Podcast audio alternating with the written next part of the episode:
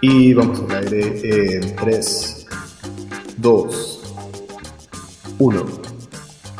Sean todos bienvenidos a Butaca 416, un espacio donde nos juntamos a platicar de series, películas, documentales y todo lo que alcanzamos a ver en la pantalla mientras nos tomamos unas buenas chelas. Yo soy José Carmona, acompañándolos desde la ciudad de Toronto, y en este episodio estaremos echando un vistazo al ya lejano 1991 y a las películas que se estrenaron ese año. Y para platicar de todos estos clásicos que están cumpliendo ni más ni menos que 30 años, qué mejor invitado podría tener que mi carnalazo, don Guillermo Hernández, a quien ya hemos tenido y que tenemos el honor de tener de vuelta. Carnalazo, saluda a la bandita, por favor.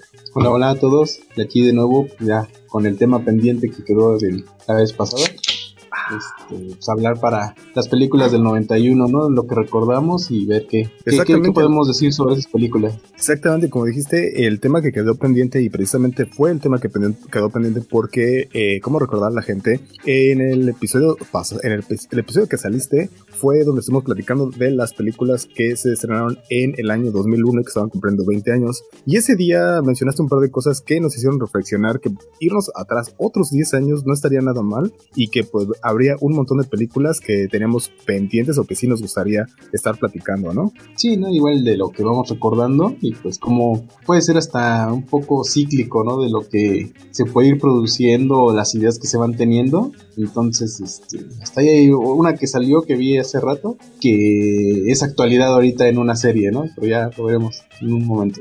Ya, ya, ya, me da, eso, eso es cuando, cuando empezamos así, es cuando me empieza a dar curiosidad y quiero saber qué es lo que, lo que estabas viendo. Entonces, es así, me late, pero antes de empezar a dar una reconocida al año 1991, ah, hay algo que le he estado preguntando a los invitados últimamente y es, ¿tú en qué película crees que nosotros dos saldríamos o qué película seríamos?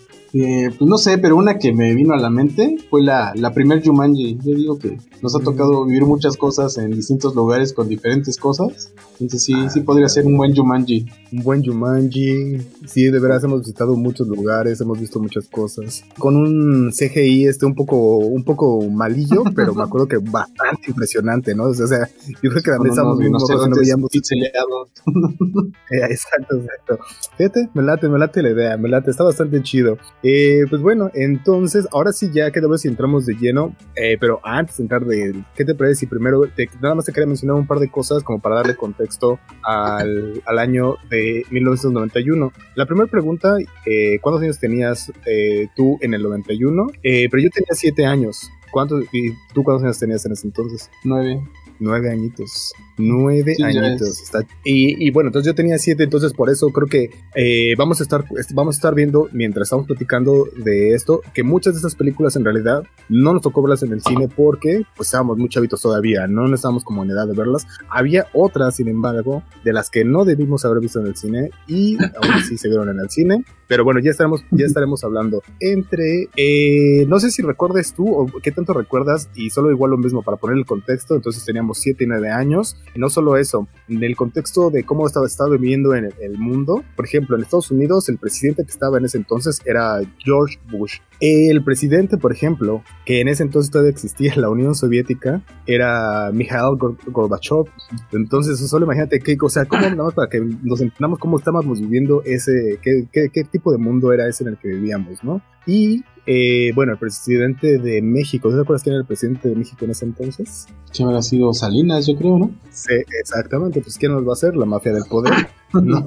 Pero sí, este era Carlos Salinas de Gortari. Si no me equivoco, estuvo entre el 88 al 94. Entonces, definitivamente, justo a la mitad, el 91 le cayó justo a la mitad del gobierno de Salinas. Y eso está bastante locochón. Eh, de los eventos que estuvieron pasando en ese entonces, es algo que escuchamos, ya, ya lo dijiste tú, como que escucha, esas cosas que escuchábamos en acá. Entonces, seguimos hasta esos momentos. El, por ejemplo, el telescopio, el Hubble, fue, lanzado fue lanzado ese año y de hecho fue lanzado después de siete años de que se, este, se, se, retrasó. Estados Unidos, por ejemplo, hay, hay otra vez otra cosa de las que venimos, que ya venían todo el mundo ya venía saliendo de esta guerra fría y es justamente ese año eh, Estados Unidos anuncia que va a haber un corte eh, muy muy grande en el presupuesto de las armas nucleares y también la Unión Soviética uh, llega y empieza a firmar los eh, tratados donde se va, ya se va a deshacer. Entonces justo ese año fue como que en, en la geopolítica muy muy importante, ¿no? Sí, el cambio que, que tuvo la Unión Soviética entrar,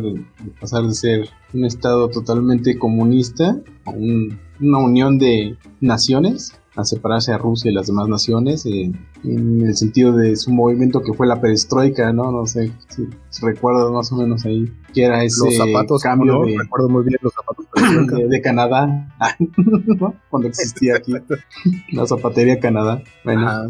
este, pero pues ahí fue en ese contexto, pues sí era pues una visión que se empezaba a impulsar en todo el mundo, ¿no? Un cambio hacia una economía más capitalista. De hecho, nosotros lo estábamos viviendo, ¿no? En ese periodo de, de, Salinas de Gortari, pues también nuestro contexto económico cambió, ¿no? Se, entramos a una economía de libre mercado y pues es lo que nos ha permitido tener ya más eh, acercamiento de forma un poco más inmediata de todo lo que se da en el mundo, ¿no? En el caso de las películas, pues fue así, ¿no? También lo, lo, empezamos a vivir porque empezamos a transitar de esos cines grandes, este, antiguos, a que se empezara a abrir el mercado hasta lo que es ahora con las cadenas de, de cines, ¿no? Los multiplex, ¿no? De que existen en un solo complejo múltiples salas eh, para ver las, las películas en el episodio pasado precisamente le estaba dando el dato ñoño al, al buen compito del zurdo, le estaba dando el dato ñoño de que, por ejemplo, las, las pantallas IMAX con la tecnología IMAX se, se, inventó en Canadá. Y si no me equivoco, también los multiplex se inventaron en Canadá. Entonces, cuando yo luego me pongo a platicar, por ejemplo, con gente de aquí, ellos no recuerdan esas salas grandotas, o sea, sí recuerdan que hay cines o como cines, este, ese tipo de cines claros, pero eran como una cosa muy especial, ¿no? En cambio, por ejemplo, para nosotros sí era bien diferente, ¿no? O sea, no, porque nosotros literalmente crecimos. Esas eran las únicas salas que existían y si acaso existían un par de, de, salas que tenían dos, ¿no? O sea, por ejemplo, yo recuerdo a lo mejor el Palacio Chino que tenía dos o máximo tres, pero eran muy, muy pocas las que la, los cines que hubieran tenido tres, tres salas, ¿no? Entonces, me late mucho eso y echarle un vistazo y ver más bien cómo era el contexto y precisamente también entender qué es lo que estábamos viendo. Por ejemplo, las películas de en ese momento ya no iban a tener, a, precisamente como ya iba terminando la Guerra Fría, ya no iban a tener precisamente estos malos, ya eh, los rusos ya no iban a ser los malos malos, ¿no? O sea, ya iban a, ya desde este contexto ya iba a ir cambiando y ya no se, ya no se iba a tener eso, ¿no? O sea, eso que habíamos visto con Top Gun y todas esas cosas iba, iba cambiando, o sea, ya no eran, ya los malos iban cambiando así pues, de, de las fechas. Rambo. Exacto, exacto, exacto justamente. Eh, y eso estaba bastante chido. Eso fue entonces el contexto de cómo se estaba viviendo en el mundo y cómo se estaba viendo, ya lo dijiste tú, cómo lo vamos a ir viendo reflejado a lo mejor en las películas que vamos a estar viendo en este 1991. Entonces, ¿qué te parece si empezamos con una listita que teníamos por aquí? Eh, y esta listita más o menos nos, da unas como las que están al menos por el Internet Movie Database. Nos dice cuáles eran según esta, eh, esta lista, cuáles eran las mejores 10 películas. Vamos a ver si es cierto, si estamos de acuerdo o no. Y a partir de ahí nosotros también tenemos un par de películas que nosotros definitivamente pondremos en, dentro de esa lista, que no están, pero ya las iremos mencionando. ¿Qué te parece si empezamos con esas, va? ¿Va? Eh, la, en la número 10 eh, ellos pusieron a Telma y Luis, que en México le pusieron un final inesperado. Pues es que ya te, ya te contaban el final. ¿Quién iba a pensar sí, que sí. tiene un final inesperado? Eh, ¿Recuerdas esta? Yo, la mera verdad, no recuerdo haber visto como muy de joven esta película. De hecho, sinceramente, yo creo que tiene menos de un año que vi por, primer, por primera vez esta película. No me acuerdo de haber visto mucho. Y la vi y no se me hace como tan, tan buena. Eh, igual, a lo mejor muy probablemente sí merece estar, pero así como que digamos que en, el número, en el top 10 de esas películas, comparando con, ya veremos y hablaremos de otras que están en esta lista, sí, no estoy tan seguro. ¿Tú cómo la ves? ¿Está bien en, esta, en este número 10 o no? Pues, no sé, o sea, a lo mejor debe ser considerada porque tal vez tiene importancia de que las protagonistas son dos mujeres. Creo que hay muy pocas películas en las que los protagonistas son las mujeres, ¿no? Y pues tan es así como tú dices, ¿no? Si eres famoso cuando apareces en Los Simpsons, en Los Simpsons ya fue referenciada, ¿no? Cuando está escapando Marge.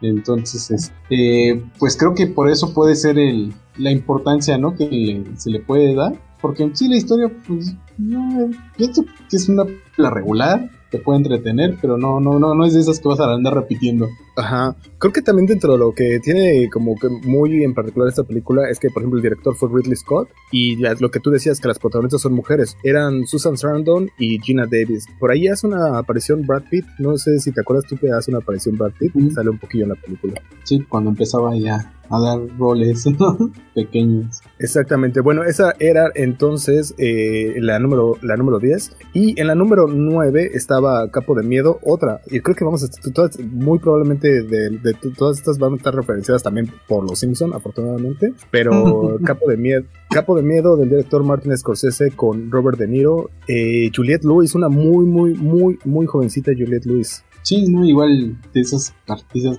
como el mismo Brad Pitt, ¿no? Que luego ya los, veríamos juntos tal vez, pero son más o menos cuando empezaban a tener un poco más de relevancia en las películas y tratando de hacer papeles que los que les fueran guiando para su carrera, ¿no? Y pues es una película de escocese donde trata de hilar una historia con un, un, personaje principal y pues a partir de ahí este pues ver el entorno ¿no? de donde se desarrolla su historia cómo lo afecta y cómo puede llegar a tener un final trágico o acercarse a algo así, ¿no? Robert De Niro siento que está haciendo un papel muy Robert De Niro ahí, ¿no te parece? Pues es que todos los papeles de Robert De Niro son de Robert De Niro. o ya sea totalmente serio o totalmente chistoso. Sí. Nada más tiene esas dos facetas, ¿no? y de ahí no pasa, tiene razón. Eh, por ahí ellos pusieron en la número 8, pusieron a Robin Hood, el príncipe de los ladrones, con, ah, con Kevin, Costner. Sí, e, en esta interpretación de historias clásicas infantiles que a lo mejor conocíamos por Disney, que pues, a lo mejor recordamos el Robin Hood de, animación, de caricaturas, que es un zorro, ¿no? Me parece.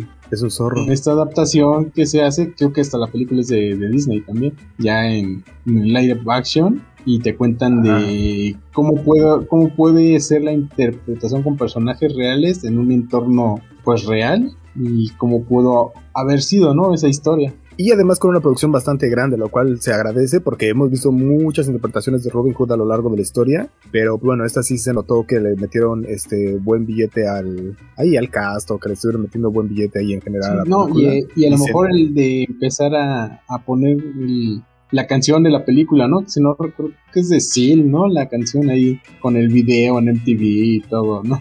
Ajá, ah, fíjate, tienes razón, no me acordaba de eso, tienes razón, 91. Híjole, no me acuerdo, yo no me acuerdo si veía MTV en el 91, la verdad, lo creo que lo dudo mucho, tenía 7 años, no creo que hubiera sido eh, algo que hubiera estado viendo. Pero bueno, la que está en el número 7 es algo que muy probablemente sí hubiera visto porque si era como más, película más hacia la familia, eh, la familia Adams, eh, Angelica Houston, Raúl Julia, Christopher Lloyd, y este, sí, muy, muy buena película también, esa sí tengo que me acuerdo mucho más, pues bueno, lo, tienen el nombre, la, familia Adams. Eso según yo recuerdo, sí fuimos a verla al cine, las dos, la, primera y la segunda. Ah, yo la verdad te mentiría, de esta, de esta no me acuerdo, hay unas más que sí, que ya mencionaremos más, más adelante, que sí recuerdo haberla ido a ver al cine, esta en particular no, no me acuerdo. La mera verdad yo pienso que esta sí está en, en una, en número 7, se me hace que está muy alta, y no porque sea mala, porque además sí está muy buena, me late, me late mucho la historia. Está entretenida y no sé, hay cosas en las que yo recuerdo, por ejemplo, cuando bailas la matrushka, ¿no? Ahí que según sale es la historia de que según este, encuentran al hermano perdido, ¿no? Entonces cuando baila la matrushka ya de verdad es cuando se recuerda, le vienen los, los recuerdos de que sí es él, ¿no? Que además es el doctor, es Christopher Lloyd, es el doctor de, este, sí. Volver al Futuro. O sea, ¿no? sí, el doctor Brown, así, pute, ¿no? Cuando me di cuenta, sí, se me hizo así como, ¿qué, qué pasó ahí? A ver qué pasa. ¿No?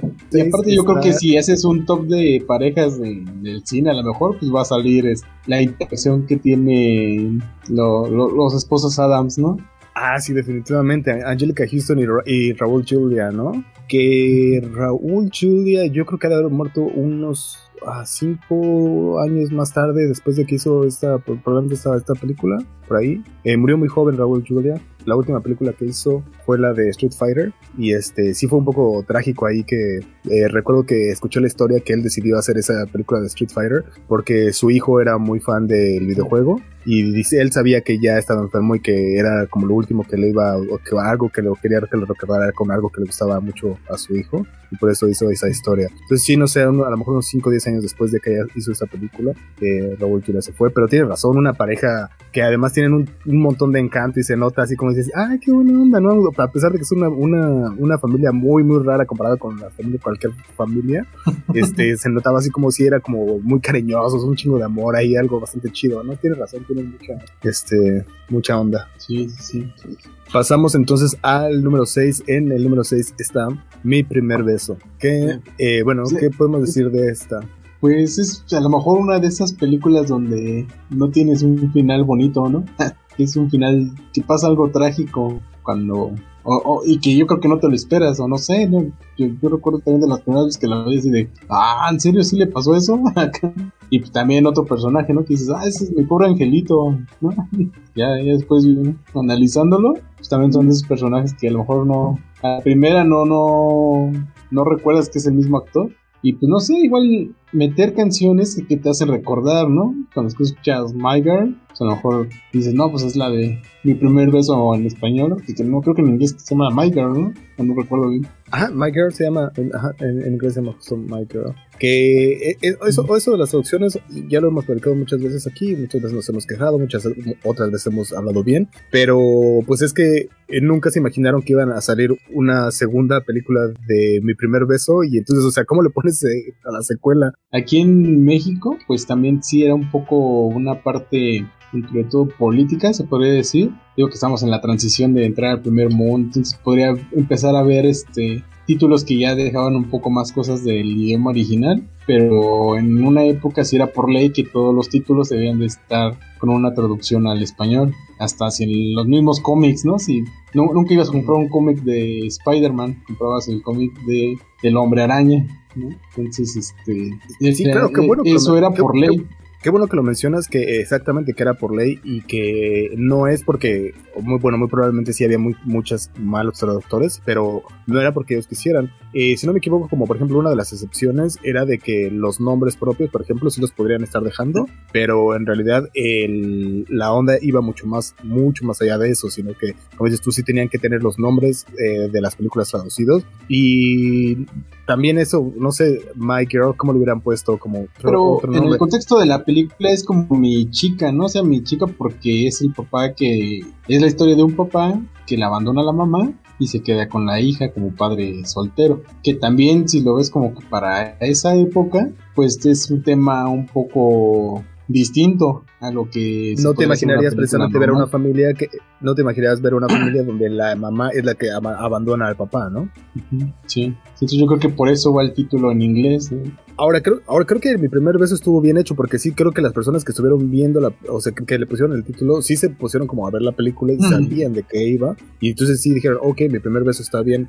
De, eso no me quejo. Creo que, creo que la queja aquí del, del, nombre va hacia la segunda, de que o sea, cuando le sacaron mi primer beso, dice, bueno, ya hay una dos, ay, pues ya es el primer beso, pero pues sí le, le, siguieron poniendo mi primer beso, dos. Eh, entonces ahí estaba medio raro. Entonces esta estaba buena, como dices tú, sí, era una, un drama que, que así viéndola que me siento que era como para dirigida a las familias y a la, gente joven, niños probablemente, y ver eso y enfrentarse con la muerte, que además no solo es como la muerte de uno de los protagonistas, sino la muerte dentro de toda la película, porque como dices tú, el papá se dedicaba precisamente, tenía una casa funeraria, entonces eh, convivían literalmente ahí mucho con la muerte y estaba un poco, sí estaba locochona esa idea de esta película. No, y aparte yo creo que algo que eh, puede dejar las películas es el una fobia inducida. ¿Cuánta gente de nuestra generación no le teme a las abejas?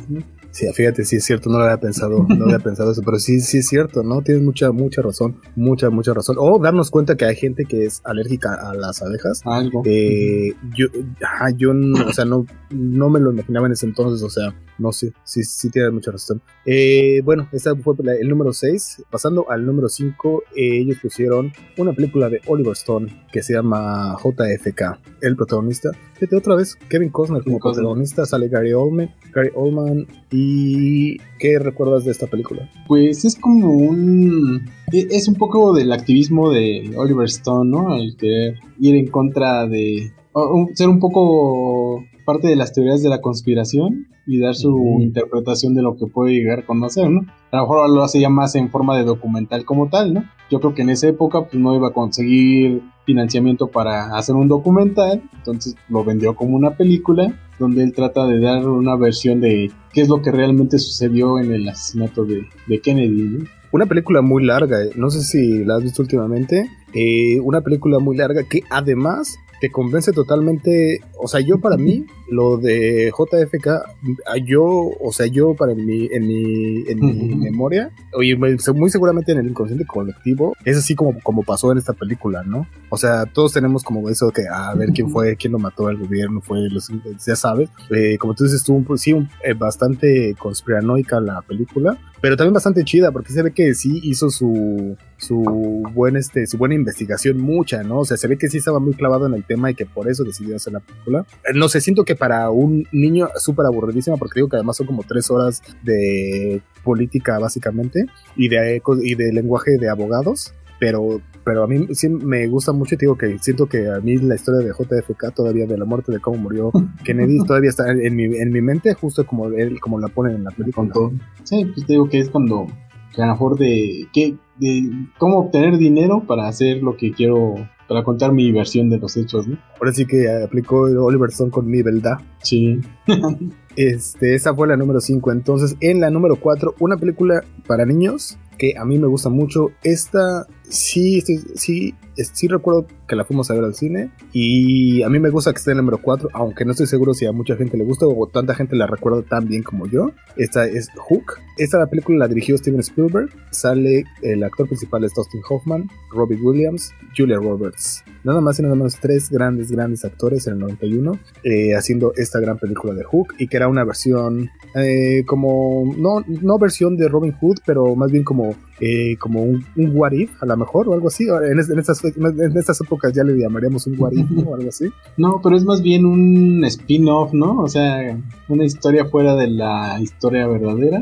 Porque en realidad es como la continuación de, de Peter Pan. Exacto. Porque pues, es Peter Pan, el, ese Peter Pan que, que tiene un motivo para regresar y ahí que te dicen cuál era su motivo, ¿no? Pues él quería seguir viendo a Wendy, pero pues cada vez que regresaba, Wendy ya era más adulta. Entonces llegó el momento que él ya no quería separarse de ella y pues se quedó en el mundo real, ¿no? Entonces ya el mundo... Y se le olvida. pues sí, pues, que al final de cuentas pues es... Creo que te lo cuentan también en la película, ¿no? Que lo que hace que los niños sean siempre niños en nunca jamás, pues es el polvo de las hadas. Por eso los piratas sí son adultos y los niños perdidos siguen siendo niños siempre. Muy buena historia, a mí me gustaba mucho. Me acuerdo que además eh, le metieron también mucha mercadotecnia. Había juguetes, había muchos pósters por todos lados. Ropa, ropa no me estoy tan seguro, pero sí, o sea, sí me acuerdo que era muy, muy famosona la película. Y sí, o sea, después de saber la historia y volver, como dices tú, saber esta, este Robin Hood que habíamos visto a lo mejor en caricaturas o en cuentos para niños y verlo después con eh, estos adultos, sí estaba muy locochón. Además con estos grandes actores, ¿no? Volvemos a lo mismo que es Dustin Hoffman como, como el, el Capitán Garfield, eh, Robin Williams como eh, Peter Pan y Julia Roberts como Campanita, ¿no? Sí, sí, no, y, y, digo que también es parte del contexto, ¿no? Porque es una película de Disney y nosotros ya entrábamos como economía abierta, entonces pues toda la mercancía que se hacía del otro lado de la frontera pues, ya puede empezar a pasar más libremente, ya, ya tenía menos restricciones, por eso es que se llenó de repente de juguetes, ¿no? Así. Ah, fíjate, eso es muy, muy buen, muy buen contexto, tienes razón, porque además de, lo que ya hemos platicado, qué bueno que lo comentaste, ya lo que, de lo que ya hemos comentado, otra cosa también cuando yo le platico a la gente que, que era como que cuando éramos niños no teníamos esos dulces tan conocidos como sneakers, M&M's y todas esas cosas y que, y que esos solo se podían conseguir como productos de importación que lo, lo, más seguro es que los encontrabas a un precio muy caro y que la gente normal no andaba comprando ese tipo de dulces. Sí, como que le saca mucho de onda, ¿no? Y luego, eso es una, pues, pero estaba la otra de, como dices tú, películas que llegaban dos años después, la tecnología que iba también muy atrasada. O sea, por ejemplo, aquí yo cuando me platico eh, con, con Karen, mi esposa, que es de la misma edad que de nosotros, pero le digo, no, pues es que cuando estaba la tecnología entre la beta y la VHS, entonces dicen, aquí nunca hubo beta, ¿qué es eso? O sea, pura VHS, o sea, ya había como cosas así dentro de la tecnología que sí iban definitivamente la gente más avanzada, ¿no? Y los, los Walkmans y todas esas cosas que nosotros nos, llevó, nos llegaban, o sea, dos años en ese entonces es un montón de diferencia. O sea, si tienes siete, o nueve años, es una gran diferencia un, un Walkman a los siete o a los nueve años, ¿no? O sea, el modo que vas a estar escuchando tu música sí va a ser muy diferente. Sí, y aparte, pues veo que pues se supone que no estamos en una economía abierta, entonces todos esos productos no los podías encontrar de forma legal. Pasaban, de algún modo llegaba la mercancía y los, no lo encontrabas en las tiendas establecidas, ¿no? Tenías que ir a los tianguis, los mercados, a Tepito, a lugares así donde llegaban aparecía de un momento a otro un contenedor con muchos aparatos electrónicos y que los empezaban a distribuir, ¿no? Sí, o la gente que, que conocíamos nosotros, los niños que tenían ropa como ropa que no reconocíamos o cosas con ropa así como muy rara y, decían, ah, sí es que mi tío, mi tío vive, mi tío vino de Estados Unidos o mi tío que vive en Estados Unidos y les traía cosas acá bien locochonas, ¿no? Sí, sí, sí, sí. Entonces te digo que, pues, que es lo que aprovecharon también estas estas empresas, pues de que hacer un contexto donde estaba toda la mercadotecnia, pues empezar a generar juguetes y a mandarlos, ¿no? A distribuirlos. Ya, si existía un nuevo mercado más amplio, pues habría que aprovechar. Está chido. Eh, esa, la eh, número 3, a lo mejor está en mi lista, a lo mejor estaría como número 1, posiblemente, pero está muy bien, muy bien posicionada aquí. Terminator 2, El Día del Juicio Final, del director James Cameron, con, desde luego, con Arnold Schwarzenegger y Linda Hamilton. Eh, y, oh, Edward Furlong también en ¿Qué, ¿Qué, tal te acuerdas de esta película? No, pues es de las, yo creo que de las que más recuerdo de mi infancia, ¿no? Por, por el contexto, ¿no? O sea, de, eso que mencionas, ¿no? Yo sí recuerdo que era un, un, cine de esos grandes, viejos, que tenías que formarte afuera, esperar que la gente saliera, para que después ya entraras tú a la siguiente función. Este, pues te vendían la clásica Copa Holanda, de helado, los muéganos, los, hasta merengues, creo que es lo que vendían, y los pasitos con chocolate, ¿no? Creo que eran todos los dulces que había en la dulcería. Había intermedios en las películas. Y pues ya de la película, pues yo creo que así como historia del cine, pues sí que es lo que dejó la primera Terminator, pues una historia pues, que no conocíamos, ¿no? Que, en algún momento ibas a pelear contra las máquinas. Y qué es lo que desarrolla ahí en la número 2, ya James Cameron ya con, con más dinero recaudado y con más este confianza en que iba a recuperar mucho más, pues eh, comenzar a a meter más efectos especiales y sí ver la verdadera guerra de las máquinas de la mano del, del robot que, que, ahora es el que va a cazar y cuál era su tecnología, ¿no? Que decías, no, en vez es un robot de, de mercurio, ¿no? Porque ves cómo se abre, cómo se rehace, que no lo pueden matar. Entonces, este, pues sí, ¿no? Y la historia pues es demasiado entretenida y tan es así que esa historia pues ya dio para hacer todo lo que vino después, ¿no? Que no ya no fue tan tan emocionante tal vez, bajo la premisa de Terminator 2, pero pues, que se puede seguir eh, haciendo series, se pueden hacer seguir haciendo películas, ¿no? Referencias, la frase, las frases icónicas, ¿no? De la película todas esas frases icónicas, I'll be back, hasta la vista, baby, todo, todas, todas esas frases, este, sí están, eh, o, no sé, ahora he visto mucho de lo de los memes, ¿no? De, este, tu familia tal, no, pregunta por teléfono, tu familia está muerta.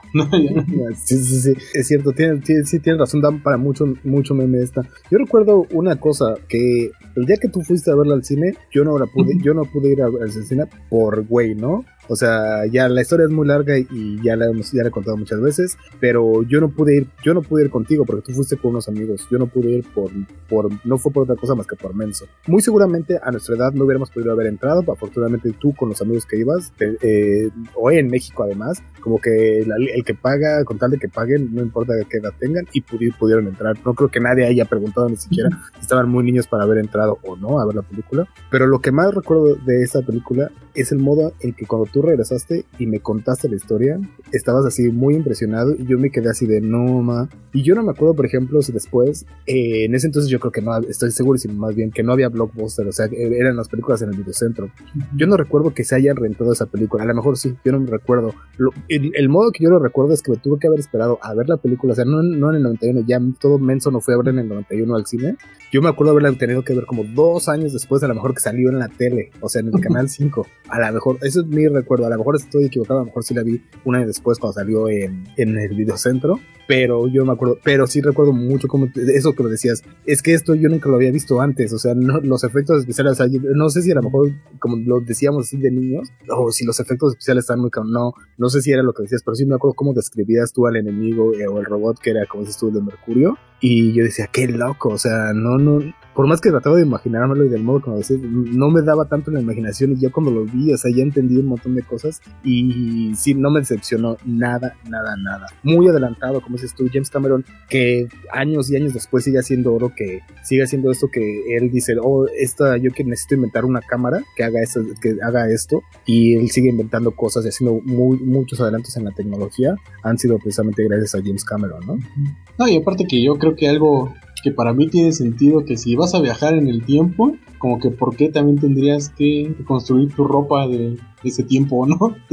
Cuando aparecían desnudos, en, o sea, pues, si ya estás viajando la materia viviente, como que por qué tendrías que llevar ropa, ¿no? O sea, no, yo, yo creo que así sería un verdadero viaje en el tiempo, ¿no? Buen punto, buen punto. Eh, entonces, sí, si me llegan a ver encuerado por el, por ahí por las calles, no crean que ando de loco, acabando en la pera y acá que se perdí la ropa. Mejor pónganse a pensar que estuve viajando en el tiempo y que regresé o que de alguna época ya sea en el futuro o en el pasado. Pero tengan muy en cuenta la gente por si me llegan a ver ahí encuerado corriendo por las calles. Eh, vengo regresando porque vengo de, viajar en, en el tiempo, ¿no? Solo para que quede ahí como nota para todos, ¿no?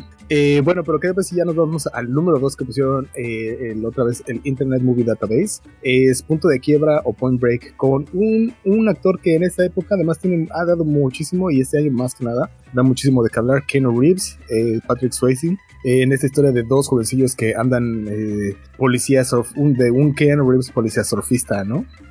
Sí, o sea, igual, ¿no? Es como que lo mismo que decíamos de, de Brad Pitt, que comenzaban a, a, despuntar sus carreras o a ser considerados ya para carreras de, de como protagonistas en alguna mm, película. Pero, o sea, yo, yo tiene mucho que la vi y la verdad no recuerdo mucho, o sea, como que no me impactó para decir que sí es una gran película, ¿no? Tal vez por, por esto, ¿no? Por la carrera que de, estos dos actores, que ya posteriormente a lo mejor ya fueron más reconocidos, ¿no? Y, y pues más por lo que ahora es este Keanu Reeves. Que, que, sí lo veo muy, muy cabrón, o sea, por más que digas tú que Keanu Reeves ya era el protagonista en esta historia en el 91, yo aún así sigo sintiendo que al 99, cuando llegó, cuando hizo Matrix, no era todavía el gran actor que llegó a, a, convertir. Ya no voy a ser el gran actor, porque además, la verdad, siento que no es tan, tan buen actor, pero es, bien buen pedo y le echa un chingo de ganas. No, no, es, es, bien chido. Entonces, siento que sí no es gran actor, pero este no, no es queja. Este sí me, me cae chido, aunque no sea tan, siento que no sea tan buen actor, ¿no? El que no, siento que es buen, bien, buenísimo, pero. No, pues es que en todas sus películas tienen la misma expresión, ¿no? Entonces, sí, hasta, donde sacan al perrito. Al perrito, ¿te acuerdas la otra? En, o sea, noviembre en Nueva York o algo así donde se le muere la... No, Dulce Sweet November, ¿no? Ajá, Dulce Noviembre. Ah, sí, sí, sí. Pero bueno, Point Break, la mera verdad, sí, eh, siento que está altísima aquí para el, eh, cómo la pusieron aquí. Vuelvo a lo mismo, no creo que sea mala la película, pero creo que, eh, creo que tampoco no creo que estuviera tan alta. Ah, ahora, por ejemplo, sé que hay una, una, hicieron una versión hace posiblemente como unos 5 o algo así de años, que es, esa sí es mala, pero, pero, o sea, mala, mala. Es cuenta que tenía el mismo presupuesto que le habían metido a esta 20 años después y con malos actores y malas actuaciones. Entonces, ahorres esa si la llegan a ver, pero pueden ver si la, si la llegan a topar en la tele o, o ahí en alguna plataforma con toda confianza la pueden ver. Llegamos a la que tienen ellos en número uno. No sé si tú vas a estar de acuerdo con esta película o no. Seguramente eh, sí, definitivamente sí estaría en el top 3 o 5 de este año. Y además de una, es una muy muy buena película. Está eh, precisamente El silencio de los inocentes, The Silence of the Lamb. Jodie Foster, Anthony Hopkins, haciendo esta gran, gran película. Volvemos a lo mismo también, una Jodie Foster que no, obviamente no era de sus primeras películas, pero sí muy, muy joven, que la vimos Jodie Foster mucho más joven en Taxi Driver, pero aquí ya no una niña, pues como la, la, habíamos visto en Taxi Driver, pero una actuación muy, muy chingona de los dos, ¿no? Sí, ¿no? Y de hecho por eso salió el tema de este de las películas de este año, ¿no? Porque 10 años después hicieron Dragón Rojo. Y pues, pues ¿qué te cuenta, no? La historia de cómo ¿Cómo puedes llegar a para un asesino en serie? Pues a lo mejor la premisa es búscate otro asesino en serie que te ayude, ¿no? Porque pues básicamente la película no, no es, no se trata de Hannibal Lecter, ¿no? O sea, sí, sí está ahí como, como protagonista eh, masculino, pero en sí si ves la historia, pues es la historia de ella, de cómo está investigando a asesino serial está suelto, ¿no? A este Buffalo Bill. Ajá. Entonces que le dice, no, pues sabes qué, necesitamos, necesitamos ayuda de alguien y pues creemos que solamente otro loco más loco nos puede ayudar. Y pues eso, ¿no? O sea, yo el otro día escuchaba unos comentarios que decían, pues es que no te dan, no, nunca te muestran qué es lo que hace este Hannibal Lecter, pero todo el mundo le tiene miedo y todo el mundo te cuenta qué es lo que puede llegar a hacer. Entonces, pues es, es así una película totalmente de su de en realidad el, el miedo que, que te causa este personaje no es por lo que ves que hace, sino por lo que más dicen que hace, precisamente por lo que no ves que hace, es por lo que te da miedo, tienes razón. Y tienes mucha razón también. Este personaje precisamente también dio para hacer secuelas, precuelas, para hacer también este unas series por ahí, serie y mucho más, ¿no? Y se agradece también. Los dos, vuelvo a repetir, actuaciones también muy, muy chidas de Jodie Foster y Anthony Hopkins. Y no sé, o sea, sí, definitivamente sí está. Eh, definitivamente no recuerdo haberla visto en el 91. No, no, no, hubiera sido algo que hubiéramos ido a ver al cine. Pero pues sí, yo creo que a lo mejor unos dos, tres años después o, algo así por ahí lo hubiéramos visto. Ahora que dices que yo recuerdo, creo que la, creo que la vimos en beta y de esas betas piratas, ¿no? Así. Y, y lo que más, yo sé, yo recuerdo de esa película es el cartel que sale la libélula, ¿no? ¿Es? es, como una mariposa, ¿no? Ajá, como una mariposa. Según yo es como una libélula, ¿no? No, es que no, no Más bien, ¿sabes qué? Como una palomilla, como algo así, como una tipo de ese, de esa, ah, de esa especie. Pues sí, ¿no? Yo, yo, me acuerdo mucho de ese cartel y ya, cuando ves la película dices, ah, qué loco, ¿no? Y al final de cuentas, pues, o sea, también eso, eso lo escuché, ¿no? O sea, buscas a un loco para que te atrape a otro loco, que supone que es peor y al final es el que queda libre, ¿no? Y además con un final súper abierto que dices, ay, bueno, quién sabe, ¿no? Si pueda pasar algo por ahí, bueno, ahí lo dejamos. y bueno, por ahí, esa, esa, una premisa precisamente parecida la utilizan después como en una, en una serie, no sé si la has visto, que además es muy recomendable, Mindhunter, que también lo mismo, que como, como dices tú, que ocupan a un loco que está encerrado para atrapar a otros locos. Y eso está bien, también bien cabrón, ¿no? Está bastante chido. Eh, también muy recomendable. Definitivamente, si alguien no ha visto El Silencio y los Inocentes, la tiene que ver. Eh, pero bueno. Estas fueron las 10 películas que IMBD tiene rankeadas como lo mejor del año 1991. Obviamente, y como ya es costumbre, nos quedan por platicar las películas mexicanas, series de televisión y muchas cosas más que estaremos comentando en la segunda parte de clásicos de 1991. Muchas gracias a todas las personas que escuchan el programa, ya sea en la versión live, en Facebook o YouTube, o la versión editada a través de Spotify, Apple Podcasts, Google Podcasts, etc. Esto fue Esto 416. 416. Hasta la. Hasta la próxima.